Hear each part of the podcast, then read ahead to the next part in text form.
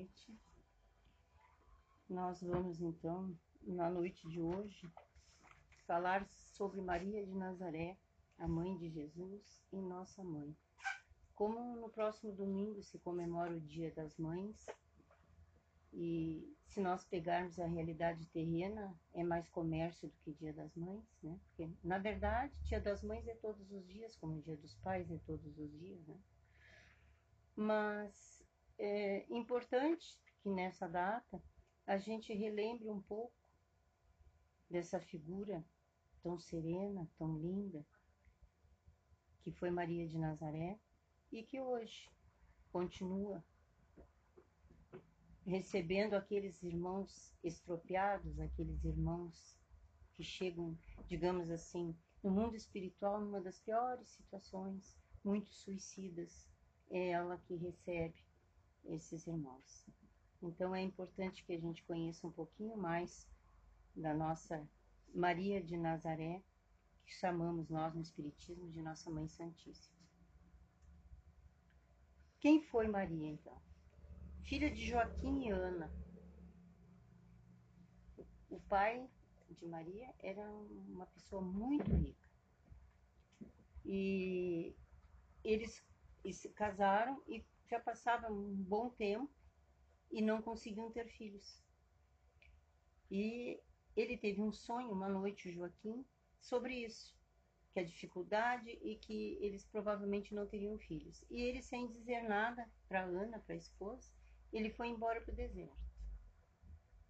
E aí ele ficou lá por muitos anos, porque para ele a vida sem ter filhos não tinha o valor que na época se dava, né? Era muito valorizado. Hoje em dia, se tem filho ou não, não se preocupa muito.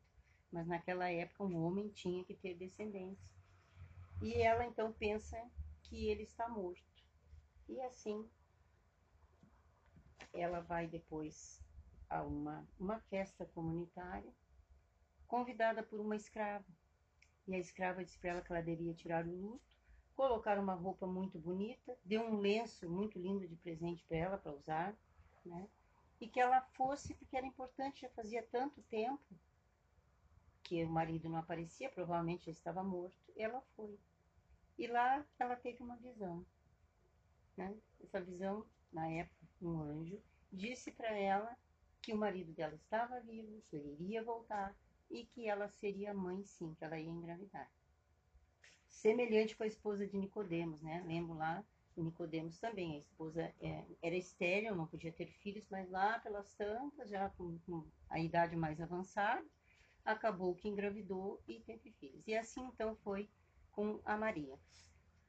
Da onde nós sabemos isso? O livro Maria de Nazaré.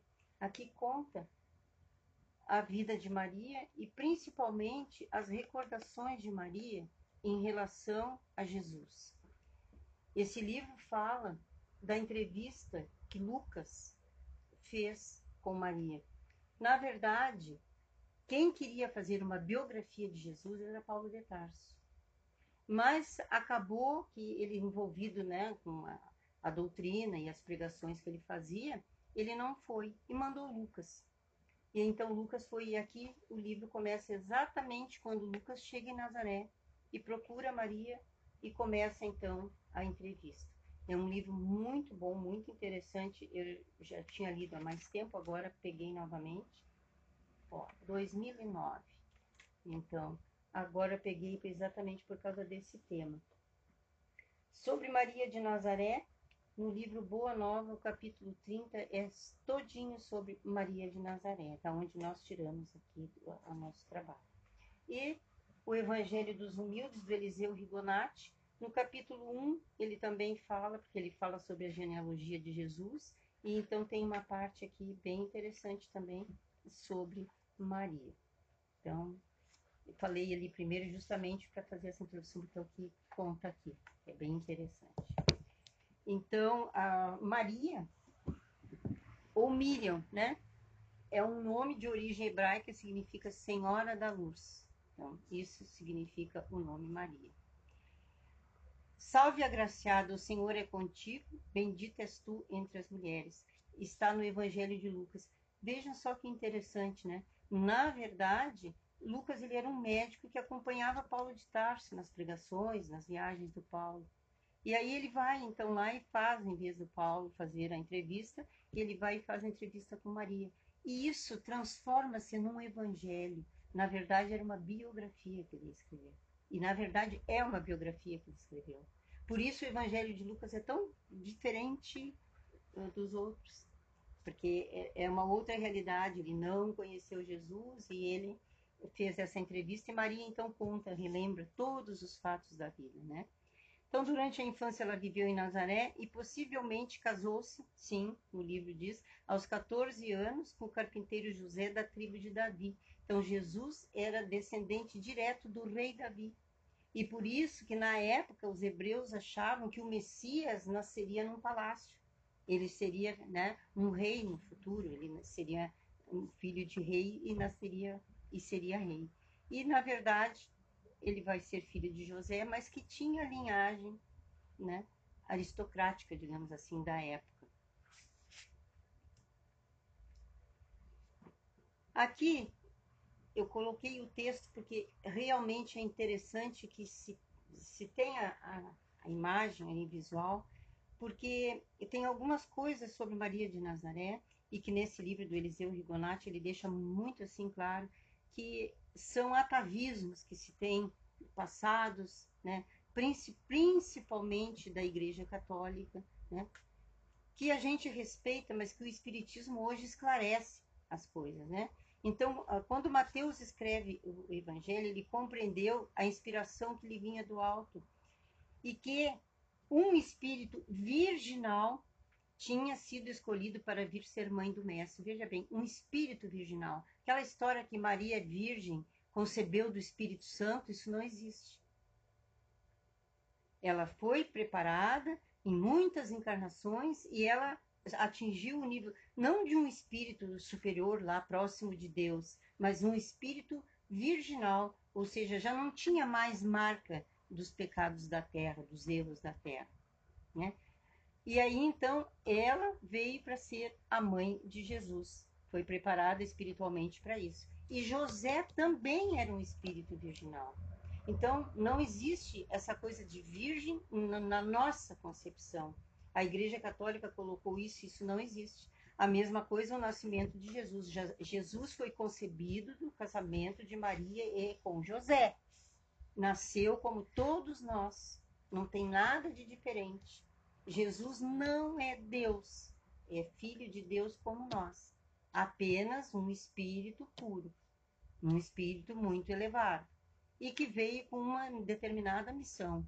E que essa família que foi preparada e que vieram nessas condições, justamente era para poderem receber aquele ser que vinha de tanta luz, aquele ser tão elevado e que vinha para cumprir uma missão que não era nada fácil, né? e que Maria sabia através do anjo que falou para ela que ela iria.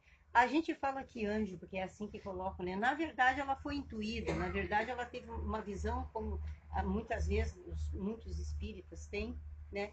Da imagem e da, da voz falando para ela que ela ia conceber o filho, essa coisa toda que eu não vou repetir aqui, pra, porque todos já, já conhecem, né? E aí o que que acontece? Ela sabia da missão que seria uma missão difícil, mas ela não tinha nem ideia qual seria a missão. Ela não tinha ideia da crucificação. Ela só sabia que era uma ideia, que era uma missão difícil. E então, e o, o amor, a pureza desses espíritos, né, tiveram então para Jesus uma importância muito grande. Ele foi muito bem acolhido por ser esse espírito divino esse espírito de luz, né? por espíritos bastante evoluídos e que sabiam como precisariam tratar a esse ser que chegava, né? Continua aí, do Eliseu Rigonati, capítulo 1, né? Os ensinamentos que temos recebido de elevados mentores espirituais, consubstanciados na numerosa literatura espírita, nos dizem que Deus, e aqui é importante, Deus não quebra a harmonia das leis que regulam a natureza. E o característico principal dos nossos irmãos altamente colocados na hierarquia espiritual é o da obediência absoluta à vontade divina. da qual são os intérpretes e os executores. Maria, simplesmente quando ela soube que ela seria a mãe de Jesus, ela disse: Seja feita também a tua vontade, eis aqui a tua serva. Ou seja, aceitou aquilo que era uma missão para ela e que para a qual ela, ela veio. José é a mesma coisa. José no início foi meio relutante, achou que como Maria seria a mãe do, do, do Messias, de Jesus, né? mas depois ele teve um sonho e ele ficou sabendo que sim, que era mesmo ela, ela era um espírito, sim, é, virginal e um espírito preparado para isso.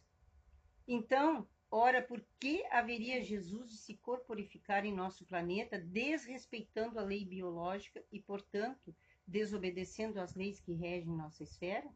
Seria um triste começo para tão nobre missão. É aquilo que eu já falei, eu só quis ler aqui porque é o que está no livro. Né? Vamos tirar da ideia, esse, é, essa ideia, perdão, de que Jesus nasceu da concepção do Espírito Santo e Maria. Não, Jesus nasceu normalmente, de acordo com as leis da natureza, assim como todos nós. E aqui então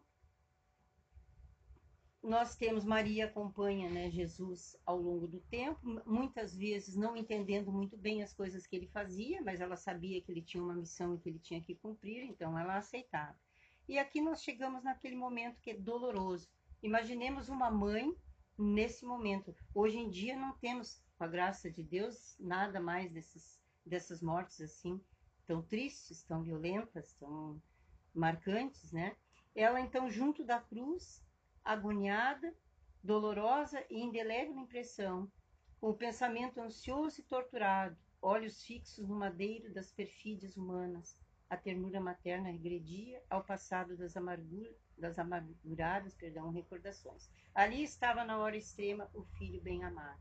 Segundo, uh, fala aqui no, livro Boa Nova, é, Maria, nesse momento que ela está ali, João está com ela e ele está bem próximo né, dela, e ela relembra, então, desde o nascimento de Jesus, ela fica relembrando todos os fatos que envolveram a vida dele, de tudo aquilo que ele fez, até chegar a esse momento ali. Que ela sofreu muito, mas ela entendia que ele precisava passar por aquilo ali. Porque essa era a missão. Então, na crucificação é que nós temos a explicação de por que a mãe de Jesus é nossa mãe.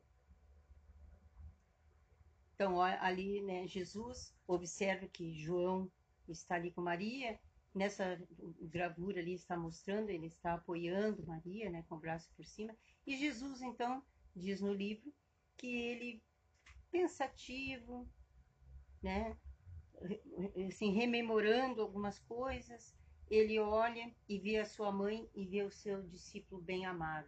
João era o mais jovem dos discípulos e ele então ficou aquele tempo com Jesus e ele era o bem amado justamente por ser muito jovem. Ele estava sempre junto com Jesus, ele não saía de perto, sempre que ele podia ele estava junto. E então Jesus olha para os dois e aí o que, que ele diz? Mulher, eis aí teu filho. E volvendo os olhos para o discípulo, eis aí tua mãe. E aqui então, Maria ainda não compreendeu bem, mas João compreendeu. O que que, signific, o que que significava dizer mulher, eis aí teu filho, filho, eis aí tua mãe? Significava o amor universal, o amor que nós temos que ter por todos os entes da humanidade, tanto da humanidade terrena quanto da humanidade espiritual. Então, é exatamente isso. Por isso, ele, através de João, nos dá a sua mãe. Ela representa esse amor universal. E é por isso que a gente diz que Maria é nossa mãe, mãe de Jesus é nossa mãe. E depois, então, quando retiram Jesus da cruz, enfim, e sucede-se todo o que vem depois, né, da crucificação, ela vai estar com os discípulos no cenáculo. E ela fica com eles e ela também assiste né, à ascensão de Jesus. E aqui a descrição de Humberto de Campos, ainda no capítulo 30, quando Jesus vem buscar Maria. Então ela já está velhinha, ela já está realmente cansada, já sem muitas condições, e então Jesus vem acolher a sua mãe, aquela que lhe deu a oportunidade de vir aqui e completar, cumprir com a missão para a qual ele veio. Então é bonito esse texto, ele diz: O hóspede anônimo lhe estendeu as mãos generosas e lhe falou com profundo acento de amor. Minha mãe, vem aos meus braços. Nesse instante, fitou as mãos nobres que se lhe ofereciam, num gesto da mais bela ternura. Tomada de comoção profunda, viu nelas duas chagas, como as que seu filho revelava na cruz. Compreendendo a visita amorosa que Deus lhe enviava ao coração, bradou com infinita alegria: Meu filho, meu filho, as úlceras que te fizeram. Num ímpeto de amor, fez um movimento para se ajoelhar. Queira, queria abraçar-se aos pés do seu Jesus e osculá-los com ternura.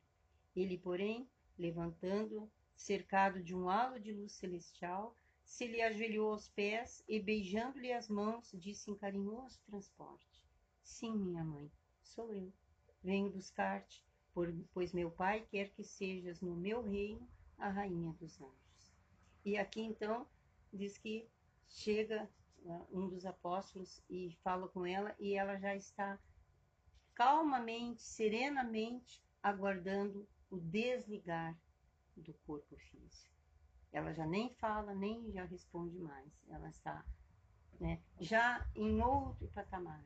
Né? Um espírito desse quilate, com certeza, tem essa passagem de uma forma muito linda, muito fácil e muito bela. Né? Jesus veio buscá-lo, seu filho amado.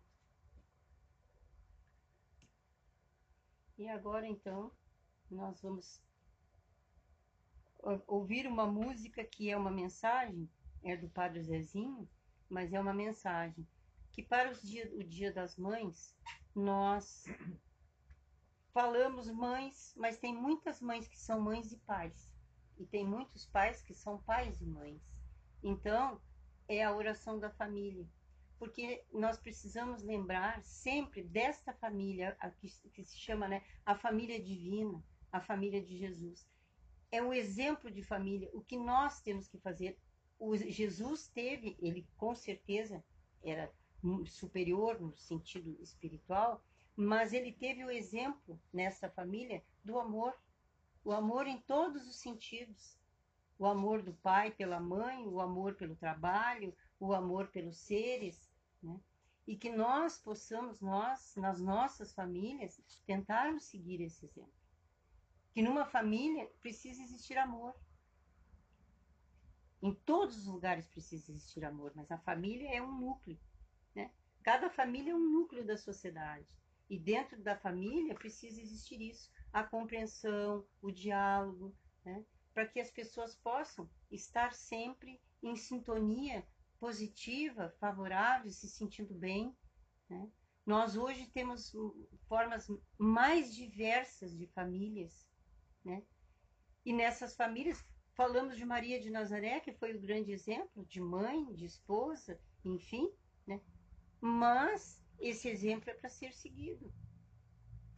É para nós pegarmos assim como Jesus. Gente, ah, muitas vezes a gente, acontece uma coisa, a gente diz, ah, mas eu não sou Jesus. Claro que não somos Jesus. Estamos muito longe de chegar até o que ele é.